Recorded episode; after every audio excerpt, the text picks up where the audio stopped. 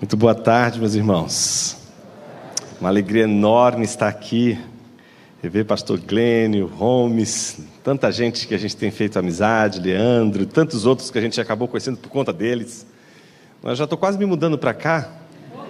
Ah, domingo passado, agora, daqui a pouco eu venho para Londrina. Fiquei muito feliz de poder falar sobre um tema que é caro, mas é difícil de falar sobre ele. É um tema tão conhecido, tão tratado, e foi difícil encontrar o caminho. Mas como o que a gente quer depende do que ele quer, porque não é o que a gente quer, mas o que ele quer, a gente vai caminhando até descobrir o que realmente estava faltando. E é isso que a gente vai fazer hoje. A gente vai trabalhar esse, esse texto que serviu de divisa para a conferência, buscar em primeiro lugar o reino de Deus, não pela chave daquele que enunciou o ensino, mas pela chave daquele que viveu o ensino, que foi aquele mesmo que ensinou. A gente vai falar do reino de Deus em primeiro lugar, pela despedida do rei. E para isso eu quero convidá-los a abrir suas Bíblias em João, capítulo de número 13. Nós faremos quatro exposições na primeira parte do discurso de despedida de Jesus, começando no capítulo 14, se assim Deus permitir, chegaremos até o versículo de número 14 do capítulo 14. Portanto, é um longo texto que vamos meditar ao longo de quatro sessões.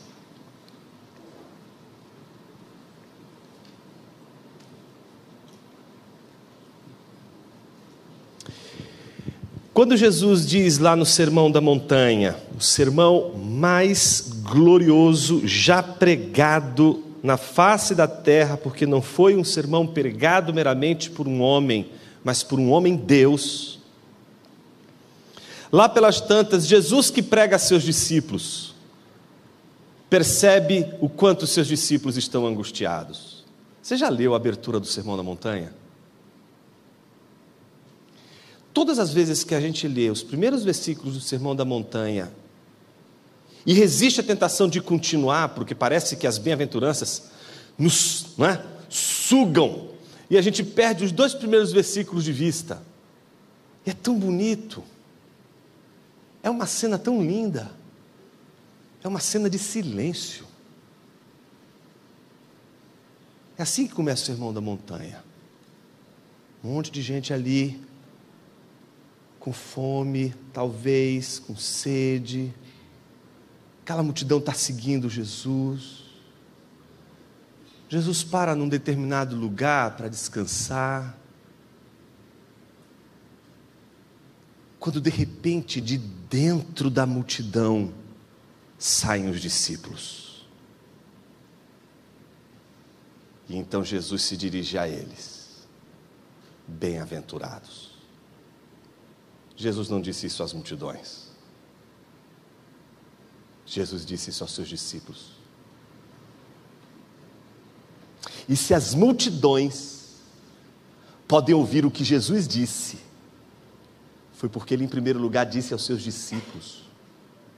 O que significa que se as multidões que seguem a Jesus, se elas podem e têm a oportunidade de ouvi-lo, é porque, em primeiro lugar, Jesus se dirigiu aos discípulos.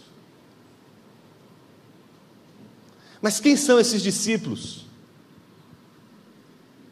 São gente que vem de lá de dentro da multidão, com todas as suas vicissitudes, com todas as suas idiosincrasias, preocupações, suas dores, suas histórias, seus cansaços, seus desgastes, suas angústias. Jesus está falando tantas coisas, depois dizer que eles seriam sal da terra, luz do mundo, tantas coisas Jesus está falando. De repente, Jesus percebe que ele não pode continuar, o sermão precisa parar, e ele precisa ir para um outro lugar. Ele precisa alcançar o coração desses homens que agora parece ser um coração meio dividido, angustiado. Então Jesus diz: vocês estão angustiados quanto à vossa vida? Quanto ao que há vez de comer, beber e vestir, não é a vida mais preciosa do que todas essas coisas? Jesus está percebendo eles angustiados. E o que angustia mais o ser humano do que o dia de amanhã? E o que te angustia mais? Do que o mais terrível de todos os motivos da nossa angústia? A morte. Então Jesus olha para eles e diz: Vocês estão preocupados com essas coisas? A vida é mais importante do que tudo isso. Então Jesus oferece o primeiro imperativo: Olhai as aves dos céus. Você não vê nenhum passarinho no ninho, tá certo? Adulto, esperando a comidinha chegar. Só fica fiote ali, tá certo? Quando você olha o passarinho, ele está voando ele vai encontrar comida no caminho. Jesus está dizendo: se o Pai celeste de vocês, não dos pássaros, de vocês, supre a pássaros, não suprirá Ele a vossa ansiedade. E aí o segundo imperativo, observai como crescem os lírios do campo. Jesus não está dizendo, observe os lírios do campo, agora não é mais a coisa, Jesus está perguntando se eles são capazes de ver um processo, conseguem perceber como crescem os lírios do campo. Lírio do campo é a planta mais comum, não é rosa, não. Não é aquela planta que você olha assim, planta bonita. Não, a beleza do lírio não está sozinho. O lírio sozinho não tem uma beleza assim. A beleza do lírio está ali no campo, todinho, aquela multidão ali, tá certo? Só que lírio do campo é uma planta que nasce, não se, comer, não se comercializa, ela não tem um valor intrínseco ali de comércio de nada. Então eles estão vendo aquilo ali todo dia, todo dia, mas simplesmente nunca dão conta de que aqueles lírios do campo estão crescendo todos os dias. Então Jesus está dizendo: observem como crescem os lírios do campo. Jesus está dizendo para que eles fiquem ali olhando o lírio do campo crescer? Não, não é assim que a professora de ciência te ensinou quando você precisava aprender sobre o crescimento dos seres vivos. Lembra? Quando a professora de ciência te ensinou sobre o crescimento de seres vivos, qual foi a experiência que ela te deu? Fugiu da escola faz tempo, né? Eu sei, mas você lembra, é o feijãozinho. Lembra pelo menos do seu filho, quando ele pediu para pôr o feijãozinho lá no algodão. Aí a professora ela foi, fez isso com o menino. Ó, fica ali anotando, não tira o olho, não pisca, fica olhando, vai acontecer alguma coisa. Foi isso? Claro que não. Ela pediu assim: observe. Primeiro dia, segundo dia, terceiro dia. Por quê? Porque quando a gente percebe, já cresceu. Os lírios do campo são como os nossos filhos. Eles vão crescendo. Eles estão todos os dias em casa, estão crescendo. Quando você dá conta, olha o tamanho desse menino como cresceu. A gente não tem a capacidade de perceber os seres vivos crescendo. A gente só percebe quando eles já cresceram. Quando eles crescem, a gente, uau! Por isso Jesus está dizendo: observe como cresce um lírio do campo. E você nunca vai ver um lírio do campo dizendo assim: ó oh, vida, ó oh, céus, a minha vida é terrível, os seres humanos não notam a minha presença. Eu estou há 15, 20 anos nessa igreja, o ministro de louvor não nota a beleza do meu canto. Ah, minha vida é uma tristeza. E aí sobe lá num prédio e pula lá de cima porque a vida perdeu sentido. Lírios do campo jamais fazem um negócio desse, jamais fariam um negócio desse, porque um lírio do campo jamais vai esperar de você ou de qualquer outro ser humano aquilo que nem eu, nem você, nem qualquer ser humano é capaz de fazer perceber o lírio do campo crescer. Até o lírio do campo ensina para a gente que toda a nossa tentativa de marcar o nosso crescimento pela percepção alheia do nosso crescimento é falível. Até um lírio do campo está dizendo para você: é sério que você está esperando que os seres humanos contemplem o seu crescimento? As pessoas nunca vão ver você crescendo. Elas, quando enxergarem, você já cresceu, você é assim, o mundo é assim, a vida que Deus deu é assim. A gente percebe as coisas já atrasado. Quando a gente percebe, notou, já cresceu. Jesus está dizendo: observe como crescem os lírios do campo. Se os homens não percebem os lírios do campo crescer, eu percebo. Deus percebe o lírio do campo crescer. Deus sabe como o lírio do campo cresce, porque Ele mesmo veste os lírios do campo de uma tal maneira que nem Salomão, com toda a sua riqueza, foi capaz de vestir a si mesmo e os seus súditos.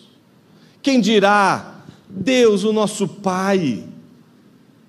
E aí, o último e derradeiro imperativo: buscar em primeiro lugar o reino de Deus, toda a sua justiça, e todas essas coisas vos serão acrescentadas. Por que você está preocupado com o dia de amanhã? Basta! Deixa o dia de amanhã para lá, ele vai chegar. Fácil dizer isso, não? Amanhã é um outro dia. Mas Jesus jamais diria o que ele não seria capaz de fazer.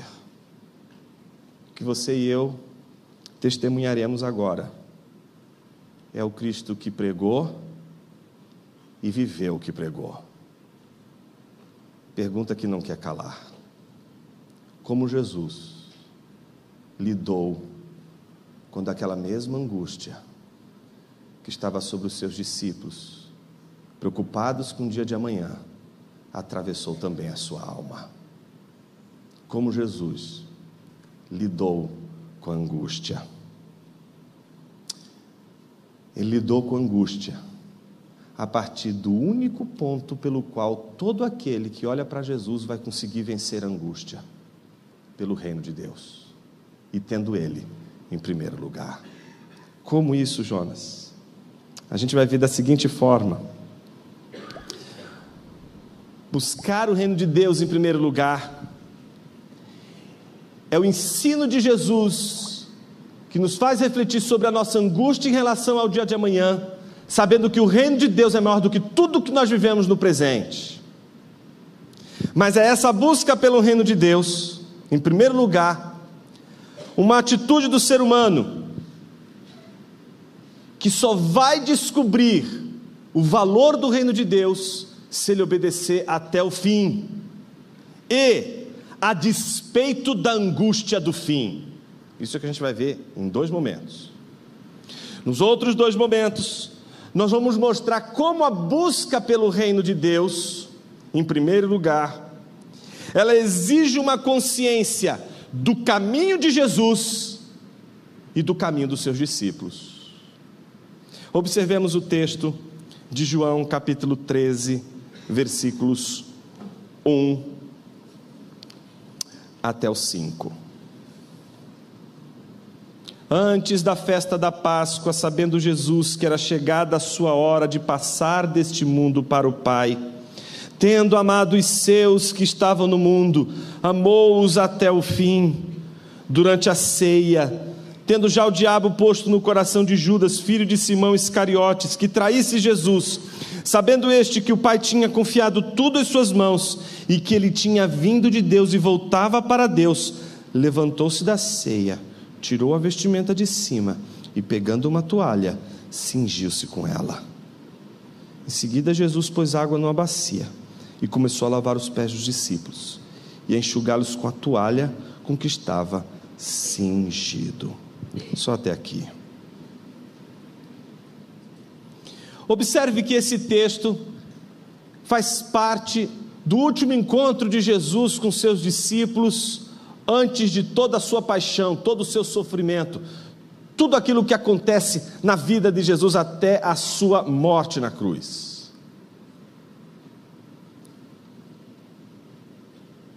São dias terríveis, mas este em especial é o dia em que Jesus revela uma consciência poderosa sobre as coisas que hão de vir.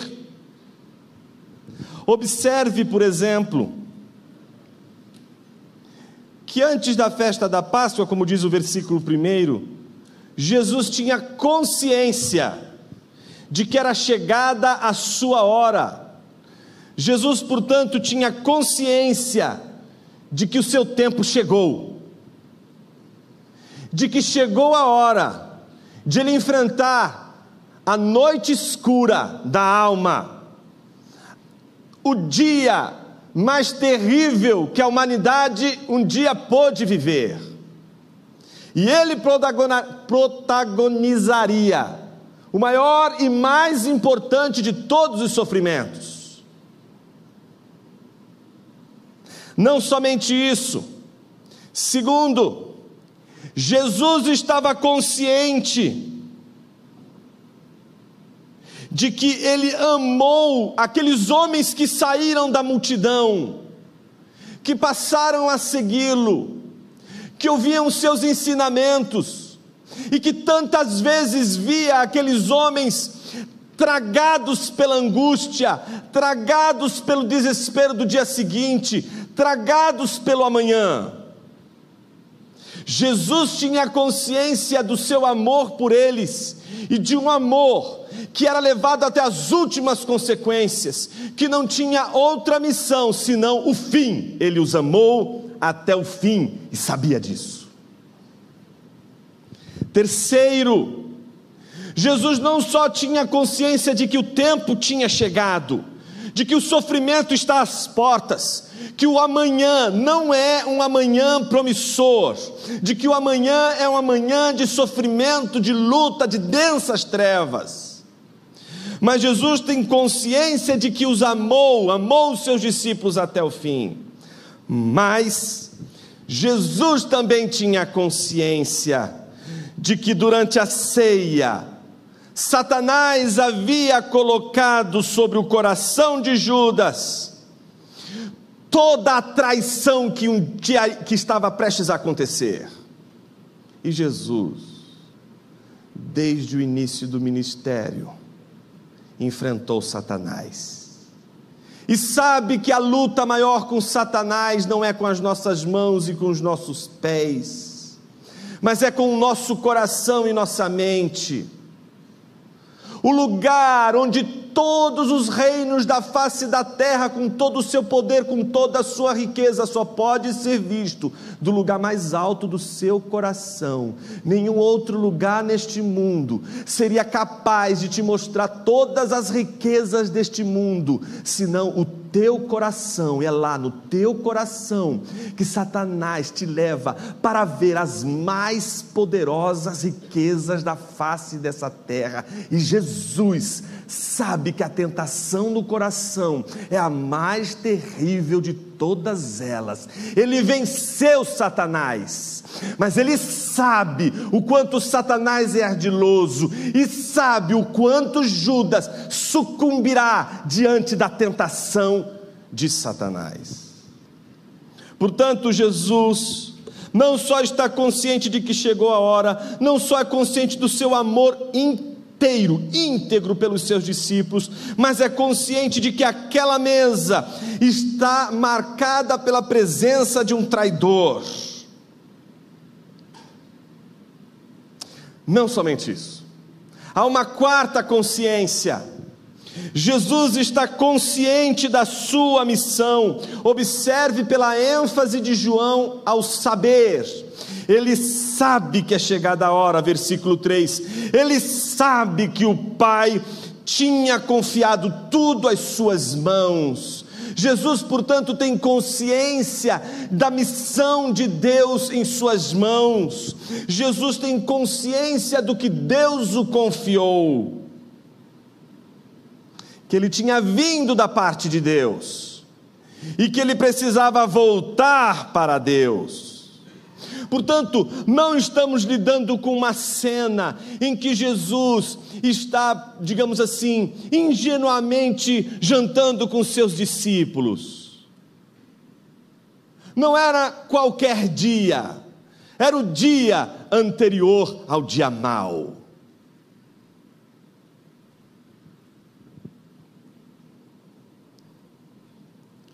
E então Jesus faz algo extraordinário. A Bíblia diz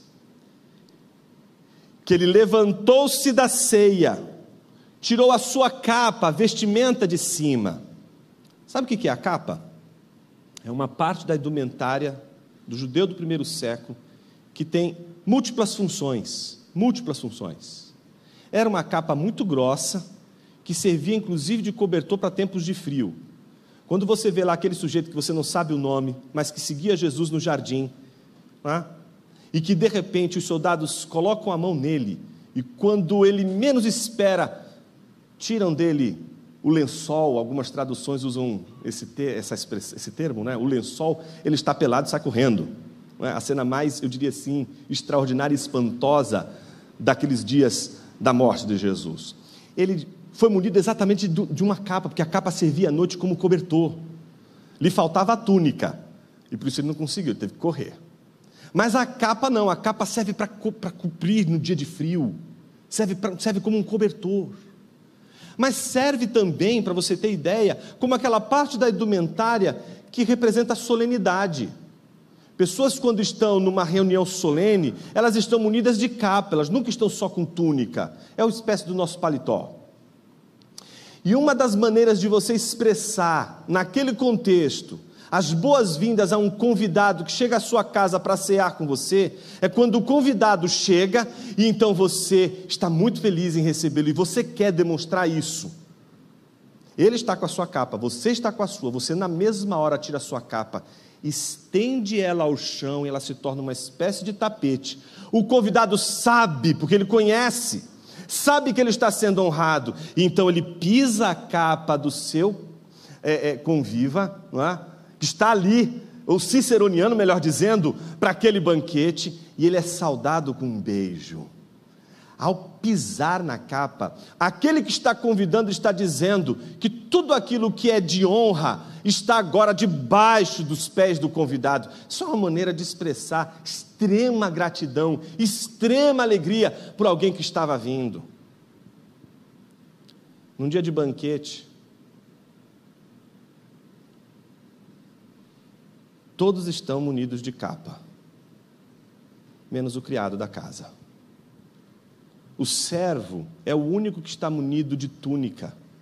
Porque, como eu disse para vocês, a capa é pesada, a capa não favorece o trabalho, a capa não favorece o trabalho manual, ela atrapalha. Então, o único que fica sem capa, porque vai prestar os serviços de lavar os pés, é aquele que é responsável por lavar os pés, o servo. Então, quando chega uma pessoa logo em casa, o que, que acontece? Já existe todo ali o apetrecho, tem tudo ali a bandeja, tem tudo, tudo, tudo, tudo é? o balde, melhor dizendo, com água, etc., a bacia, na verdade, dizendo com água, etc. E aí o que acontece? O sujeito vai, lava os pés do convidado, que por sua vez vai e se assenta à mesa. Observe que se lava apenas os pés, porque todos eles já vieram banhados, e eles vão lavar agora apenas os pés, porque do trajeto de suas casas até o lugar onde eles vão cear, eles pisam um chão que é, é um pó danado. Então, quando chega ali, eles lavam os pés. E por duas razões, por esta razão e por mais outra razão. Porque quando eles se sentam à mesa, a mesa nos tempos de Jesus não é como a nossa mesa, que esconde os nossos pés. A nossa mesa não é, é diferente. Por isso que a mesa não era suficiente para esconder as pernas de Mefibosete. Porque as pernas ficam sempre para o lado de fora elas ficam visíveis, elas não ficam escondidas. Você se deita no canto ali da mesa e fica com seus pés todos para fora. Então todos os pés ficam ali na frente de todos aqueles que não foram convidados para ceiar, mas que estão ao redor daquele banquete simplesmente para assistir o que vai acontecer ali. Em geral, quando você convida alguém para um banquete, para para vir à sua casa, sobretudo se é um mestre, é porque nesse banquete o mestre vai ensinar. As portas da casa ficam abertas, qualquer pessoa pode entrar, ninguém pode sentar-se à mesa a não ser aqueles que foram convidados. Mas quem quiser assistir, é só sentar-se, ficar ali no cantinho e vai ver todo banquete, vai ver aquele que está ensinando e aqueles que podem perguntar, que são aqueles que estão à mesa. Foi daí que surgiu os nossos chamados simpósios na universidade. A ideia de que você tem alguém que vai ensinar, que vai falar, e aqueles que estão convidados são aqueles únicos que vão fazer as perguntas, enquanto todos aqueles que vão participar do, do simpósio, da conferência, eles vão assistir àquela discussão. Então os pés ficam, tem que ficar lavados, porque está todo mundo ali olhando. É meio esquisito ficar ali com os pés todo mundo sujo, porque fica às vistas. Então por isso que tem um servo lá lavando os pés de todo mundo que chega. Eu queria que você prestasse atenção, diante de todo esse contexto, de Jesus olhando para os olhos dos discípulos que estão sentados à mesa. Ele está consciente de que chegou a hora. Ele olha para a cara do traidor e sabe que Satanás já entrou no seu coração e toda a traição já está sendo tramada. Ele caiu nas garras de Satanás ele olha para os outros discípulos com aquele amor de alguém que vai com eles até o fim, mas ao mesmo tempo, olhando para eles, lembra que o Pai entregou para ele uma missão. Então, olhando para toda aquela cena, Jesus se levanta e tira a sua capa. E agora você sabe que ao tirar a capa, Jesus é o único naquela sala que se parece com um servo que se parece com um criado. E é, portanto, às vezes de um criado que Jesus vai fazer naquela hora de ceia. Eles não vão comer sem antes ter os seus pés lavados. Eles achavam que poderiam comer sem antes os pés estarem limpos. Eles achavam que poderiam comer, que poderiam se deliciar daquele banquete com Jesus. Eles achavam que não havia nada de mais quebrar aquele protocolo, porque naquele dia as portas não estavam abertas, não havia mais ninguém sendo convidado para ouvir os discursos de Jesus, porque naquela ceia, naquele cenáculo, o discurso seria só para eles. Jesus já não falaria mais para que as multidões ouvissem, Jesus falaria apenas para os seus discípulos e não mais diretamente para as multidões através dos seus discípulos. Agora a conversa de Jesus era com eles. Então eles achavam que mudou o protocolo. Então agora podemos chegar e sentarmos à mesa, porque eles chegaram, viram todos os apetrechos da casa, mas ninguém encontrou o criado. E como todo mundo estava com a sua capa, não viu o criado, não viu ninguém, foi lá e cada um sentava. Ia, se sentava à mesa. Ia, se sentava à mesa. Imagine a cena, Jesus olhando todo mundo passar largo na bacia, olhar para a bacia, arrumar o paletó, senta-se à mesa. Todo mundo faz vistas grossas. Como a bacia é constrangedora. Como o serviço é constrangedor. Como isso constrange a natureza humana. Como a posição do servo é constrangedora.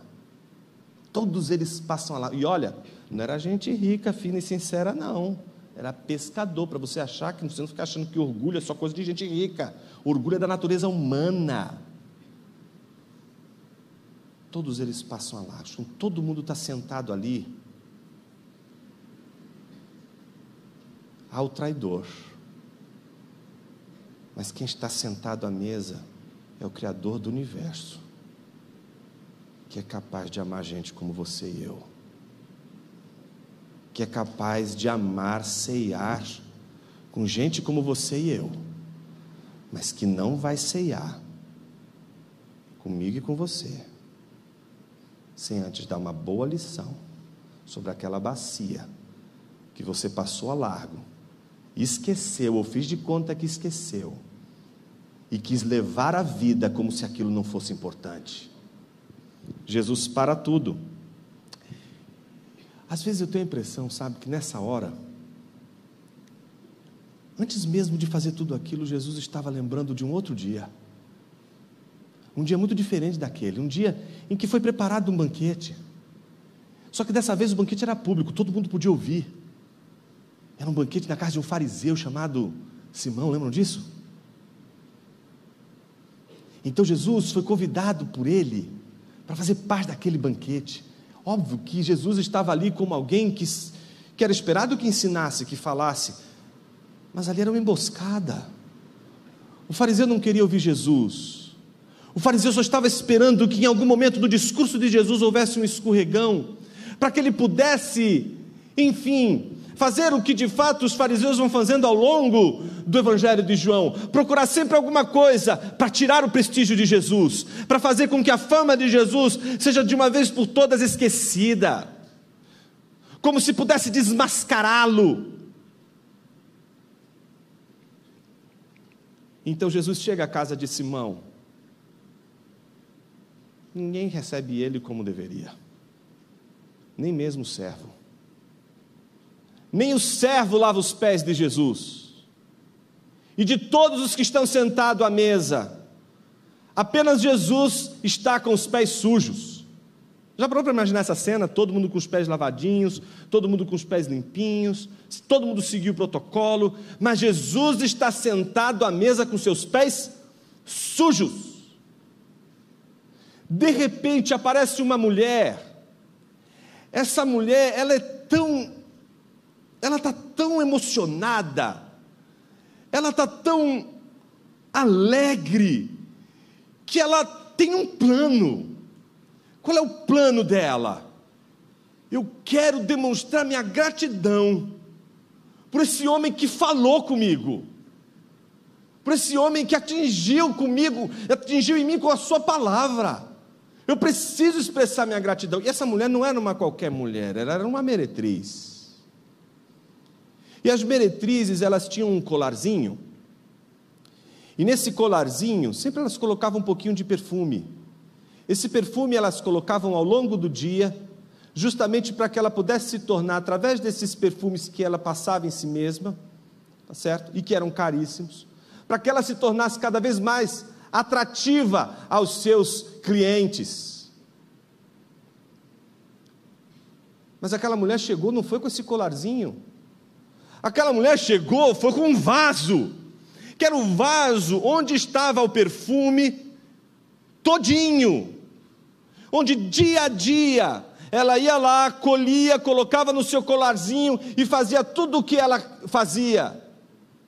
Todo dia ela ia ali e colhia um pouquinho daquele perfume. Mas naquele dia, ela sabia que Jesus estaria na casa de Simão. Então ela correu justamente para sua casa, não mais agora para pegar aquele colarzinho, mas para pegar aquele vaso inteiro agora. Ela vai pegar aquele vaso ela só quer fazer uma coisa com aquele vaso. Ela vai derrubar todo aquele vaso com todo aquele perfume nos pés de Jesus. Ela vai dizer: Chega! Acabou! Eu não vou mais precisar voltar aqui, eu não vou mais precisar fazer isso de novo. A minha vida encontrou um significado. Chega, acabou. Então, quando ela vai e chega à casa de Simão, ela fica assustada. Como assim estão tratando ele dessa forma? Como, como permitiram que ele se sentasse assim, com seus pés sujos? Como? Como ninguém lavou os seus pés? Porque nem aquele servo que lavou os pés de todos não lavou o pé de Jesus. Então ela faz o que ela não esperava. Estava no protocolo dela derrubar o vaso de perfume, mas não estava no protocolo dela fazer assim: eu vou sair, quando eu chegar lá, vou procurar o pé de Jesus. Quando encontrar o pé de Jesus, eu vou dobrar meus joelhos, vou chorar, vou lavar os pés dele, vou enxugar com meus cabelos. Não, se fosse isso, ela ia já com a toalhinha aqui, né? Porque ela não precisaria usar os cabelos. Aquilo não estava nos planos dela. Ela não esperava que aquilo iria acontecer. Nos planos dela estava simplesmente derrubar aquele vaso de uma vez por todas e acabou. Mas quando ela chega, os pés de Jesus estavam diante dela sujos. E ela não se conteve. Ela se aproximou dos pés de Jesus e se ajoelha diante dos pés de Jesus. E agora você sabe que ela não precisou ir para debaixo da mesa, não é a sua mesa que esconde os pés. Sua mesa, minha mesa, esconde os nossos pés. A mesa de Jesus, ela mostra os nossos pés, mostra a sujeira dos nossos pés. A mulher viu os pés de Jesus sujos. E a Bíblia diz que ela chorou tão copiosamente, tão copiosamente, tão copiosamente, que as lágrimas dela lavaram os pés de Jesus. Nessa hora, o fariseu Simão disse: Pronto, era o que eu precisava, ele não precisa nem mais falar nada. Já sabemos que ele não é profeta, porque se ele fosse profeta, ele saberia que é uma meretriz que está tocando os seus pés, e na mesma hora ele tiraria os pés e diria: Que tenho eu contigo, mulher? Saia daqui, você é uma mulher impura. Mas não, ele permitiu que aquela mulher lavasse os seus pés com suas lágrimas. Mas a cena que mais escandaliza é a próxima. Porque quando ela abre os olhos, ela fica tão envergonhada. Porque os pés de Jesus estão tá todos, todos todo molhado com as lágrimas dela. Imagina o desespero. O que, que eu faço? Aí ela faz uma coisa, meus irmãos, é aquela coisa chocante. Ela solta os cabelos. Isso você só faz para o noivo na noite de núpcias.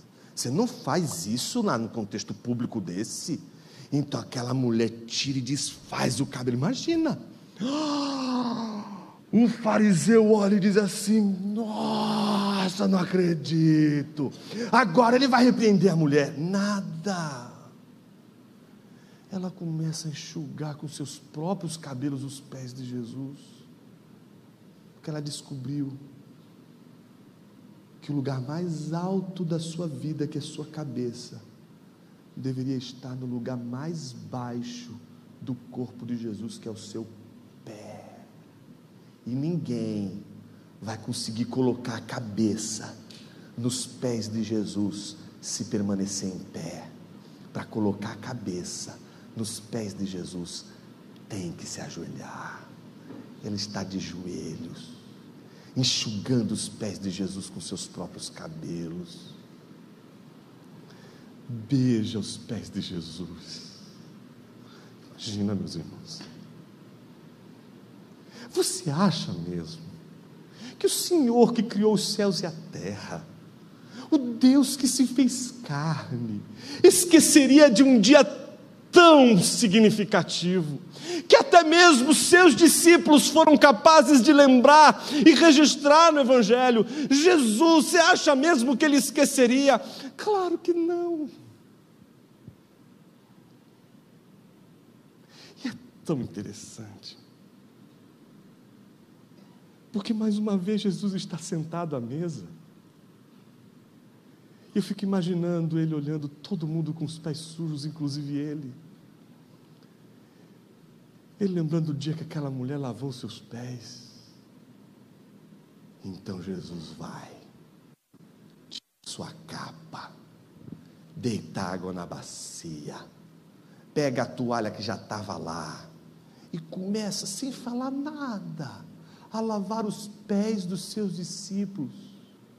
E como é que Jesus poderia lavar os pés dos seus discípulos se não fosse na mesma posição que aquela mulher um dia lavou seus próprios pés? Agora Jesus está naquele mesmo lugar onde aquela mulher um dia secou os seus pés com seus próprios cabelos. Jesus está secando os pés dos seus discípulos agora com a toalha que estava na sua cintura e fez isso, como todo criado faz, de joelhos.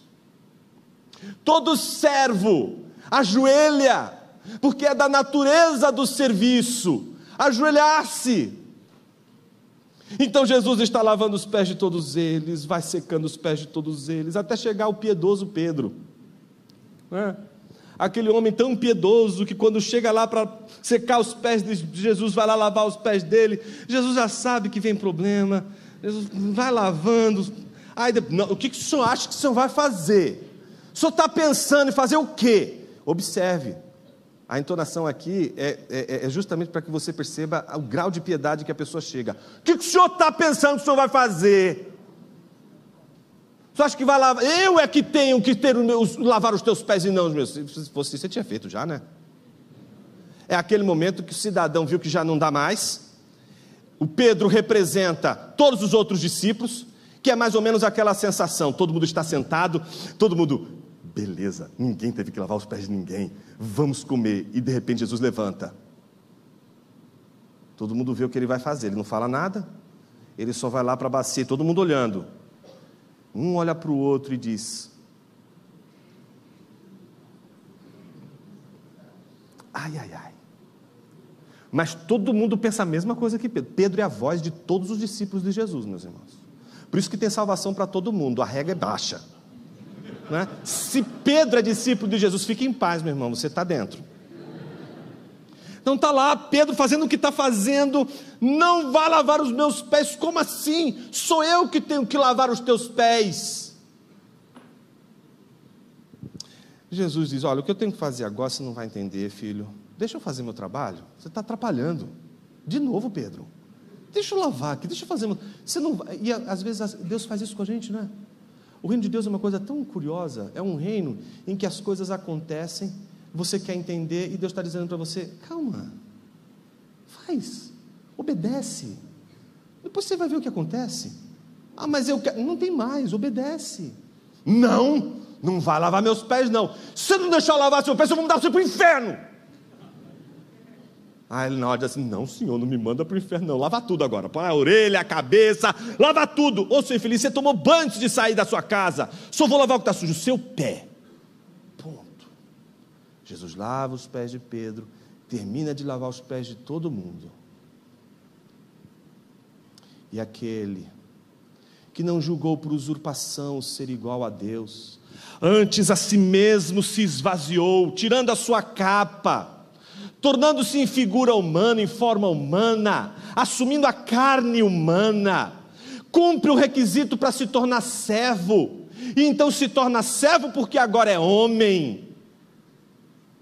Mas a Bíblia diz que ele sofreu horrenda morte pelo que Deus lhe deu o nome que está acima de todos os nomes, qual todo joelho no céu, na terra, debaixo da terra, hão de se dobrar, de se curvar diante dele. Então, aquele que um dia se fez carne, em toda a sua glória habitou entre nós, agora ele está voltando do seu serviço, vai sentar-se à mesa, mas não sem antes botar a capa de novo. Quando ele bota a sua capa, antes de ensinar, Jesus volta uma vez mais a sentar-se à mesa, sendo o único com os pés sujos. A última vez que Jesus ceou com seus discípulos, todos eles estavam com os pés limpos. Porque Ele não vai permitir que você participe de uma ceia com Ele sem converter o seu coração para o serviço.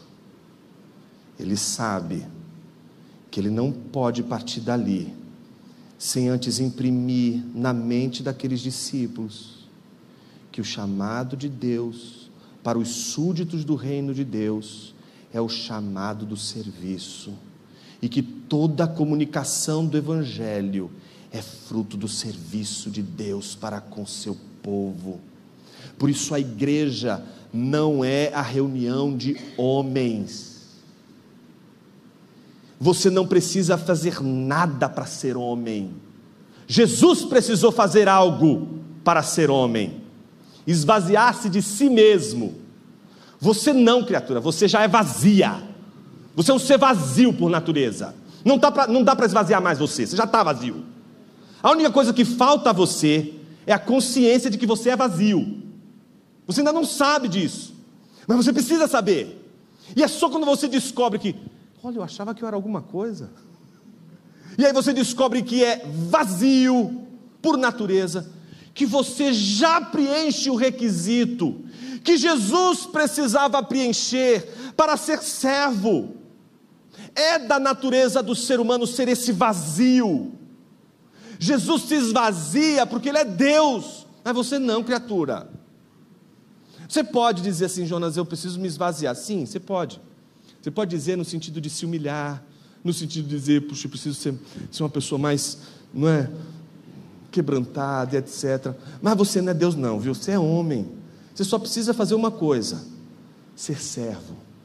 O seu maior desafio não é ser homem.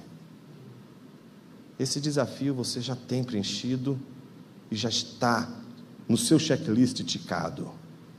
O maior desafio da sua vida é ser servo. Todos os servos são homens, mas nem todos os homens são servos. Então, depois de lavar os pés dos seus discípulos, a Bíblia diz a partir do versículo 12: depois de lhe ter lavado os pés, Jesus pôs de novo as suas vestimentas e, voltando à mesa, perguntou-lhes: Vocês compreendem o que eu lhes fiz? Vocês me chamam de mestre e de senhor, e fazem bem porque eu sou. Ora, se eu, sendo senhor e mestre, lavei os pés de vocês, também vocês devem lavar os pés uns dos outros, porque eu lhes dei o exemplo, para que, como eu fiz, vocês façam também. Em verdade, em verdade lhes digo que o servo não é maior do que o seu senhor, nem o enviado é maior do que aquele que o enviou. Se vocês sabem estas coisas, bem-aventurados serão se as praticarem. É nessa hora que eles lembram daquele sermão em que Jesus os encontrou angustiados, preocupados com o dia de amanhã. Jesus está dizendo: se vocês sabem estas coisas, vocês serão felizes se vocês a praticarem. Não falo a respeito de todos vocês, pois eu conheço aqueles que escolhi, mas é para que se cumpra a Escritura: aquele que come do meu pão levantou contra mim o seu calcanhar. Desde já lhes digo, antes que aconteça, para que quando acontecer, vocês creiam que eu sou. Em verdade, em verdade lhes digo: quem recebe aquele que eu enviar, recebe a mim. E quem recebe a mim, recebe aquele que me enviou. Que jeito interessante de se despedir, não? Jesus está preparando o caminho para a sua despedida. O rei, que de uma manjedoura governava todo o universo, está agora sentado à mesa com seus discípulos para se despedir deles. Quando Jesus se despede deles, há uma única e primeira observação que Jesus quer que eles tenham em mente. A primeira e a mais importante, o serviço no reino de Deus sempre será a nossa maior e mais sublime demonstração de amor. Porque quando a mulher lavou os pés de Jesus, Jesus, quando sabia os pensamentos de Simão, antes mesmo que ele dissesse, Jesus coloca Simão debaixo de uma prova. É a prova do amor. Quem ama mais? Aquele que tem consciência de que seus pecados são múltiplos e da graça e da misericórdia de Deus, ou aquele que não tem consciência do tamanho, da vileza do seu pecado. Óbvio que na mesma hora Simão diz: aquele que tem menos consciência. Ele estava falando dele mesmo, sem saber que se tratava dele mesmo. Você pode passar a vida inteira dentro de uma igreja, tendo a consciência de que Deus te perdoou os pecados, mas os seus pecados não foram tão graves assim. Você cresceu na igreja, parte da sua vida foi vivendo dentro de um cenário em que as pessoas são piedosas, ou se você não cresceu na igreja, você viveu debaixo de uma família que tinha princípios morais cristãos, embora não fossem praticantes. Tinham ali uma certa educação que foi transmitida para você e alguns valores que foram construídos. Então você cresceu sem ter que matar o coleguinha, sem ter que bater no coleguinha, sem ter que fazer tudo aquilo que as outras pessoas você julga fazem porque são miseráveis. Você cresceu então num ambiente todo bonitinho, cor-de-rosa, azul, azul clarinho, tudo funcionando bonitinho, sua vida toda em ordem. Então você nunca fez nada de, de tão grave assim. É para você que eu me dirijo nessa hora. Porque este é o seu pecado mais grave. O maior pecado dos nossos corações é não perceber que aquilo que agride ao Senhor não é o nosso comportamento meramente, não é se a gente viver uma vida regradinha meramente, mas é o que significa a minha falta de amor a Deus. Ninguém pode acordar num belo dia e dizer assim: hoje eu vou amar o Senhor. Não. A gente começa como o pastor disse hoje aqui. Não te queria. E se a gente passa a querer é porque ele quis primeiro. E se a gente passa a amá-lo é porque ele amou primeiro. É porque o nosso amor não é fruto do nosso próprio amor, mas é fruto do seu amor derramado sobre nós. Então, passamos a amar ao Senhor. Mas por que você ama o Senhor? Você ama o Senhor porque Ele te cobriu de bens? Você sabe que a maior prova de Jó foi a prova do amor. Deus não estava dizendo a Jó o seguinte: observasse meu servo Jó, ele é comportadinho, viu? Vai todo dia na igreja, faz tudo direitinho. Não toca nele, não. O que, que Satanás responde para ele? Claro, você dá tudo para ele. A vida dele é rosinha, azulzinho, tudo bonitinho, tudo ordenadinho. Experimenta.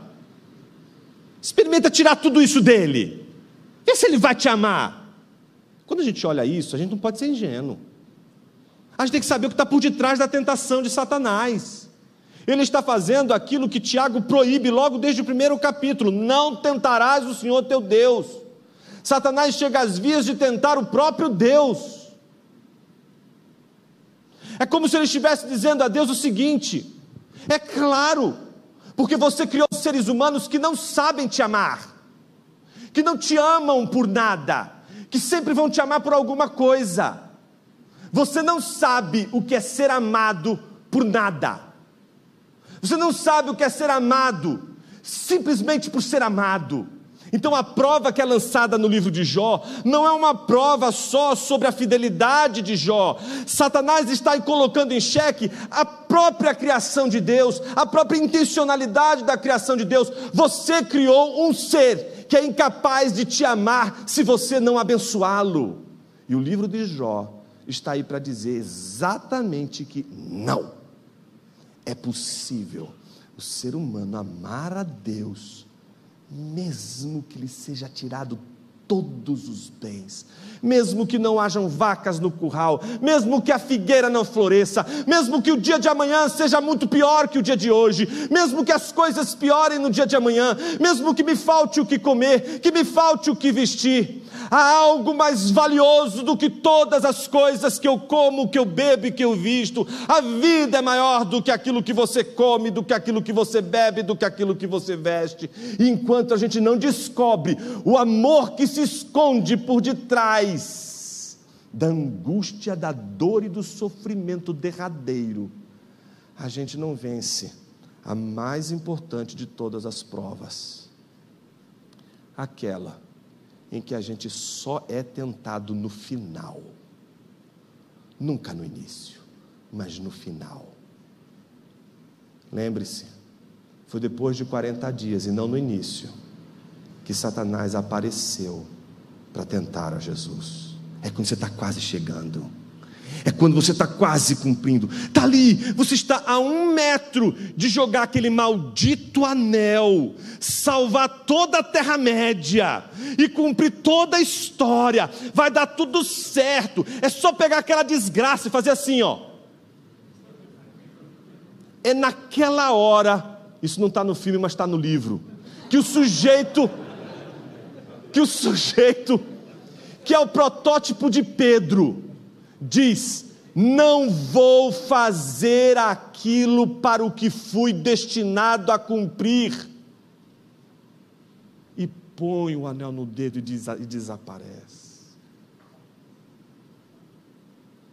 Quantos e quantos casamentos vão indo, indo, indo, indo, indo, indo, indo, indo, indo. 20, 30 anos, com 30 anos Entende? Não estou te falando das tentações do começo, porque elas não são mais poderosas do que as tentações do fim. Aquela tentação do fim é aquela em que, se você não vence, não tem o amanhã. E para essa tentação do fim, só existe um antídoto. Se você quer saber, venha para a próxima palestra daqui a pouco. Vamos orar. Senhor Deus e Pai, tem misericórdia, tem misericórdia no nosso coração. A gente se leva e é levado pelos bens, pelas coisas, pela riqueza. A gente ambiciona todas as coisas e ao mesmo tempo a gente se sente moralmente como Simão perdoados, mas assim, não foi tão muito perdoado, porque a gente não fez nada tão assim grave na vida, enquanto a gente não tem consciência da vileza do nosso coração. Quando não temos consciência de que essa ignorância sobre a maldade do nosso coração é o nosso maior pecado, porque o maior pecado não é ser miserável, o maior pecado é ser miserável e não saber-se miserável. Tem misericórdia, Senhor, e nos livra do maior de todos os pecados o pecado de tentar viver essa vida como se o Senhor não existisse. Se hoje os nossos pés estão sujos, Senhor, lembramos da tua palavra e sabemos que às vezes o que mais a gente quer é que alguém note o nosso crescimento, note o que a gente está fazendo e que de alguma forma nos sirva. Que alguém perceba o quanto a gente está lutando, o quanto a gente está batalhando para fazer as coisas e realizar as coisas, mas a gente está com o pé sujo. A gente está sentado à mesa, tem tanta gente do nosso lado, mas ninguém está nem aí.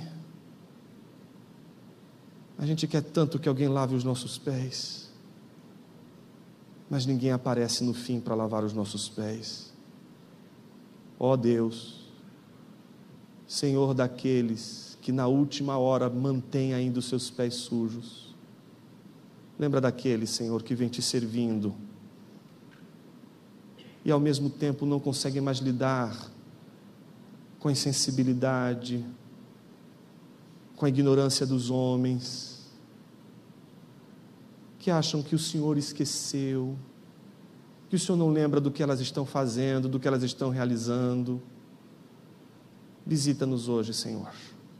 E através de cada exposição do texto, vai transformando o nosso coração, para que no final, mesmo com os pés sujos, a gente enxugue as lágrimas do rosto e procure todos os pés sujos ao nosso lado para lavá-los, porque essa é a nossa missão. Nossa missão não é lavar os nossos pés. Nossa missão é lavar o pé do nosso irmão. No nome de Jesus, teu filho, oramos. Amém.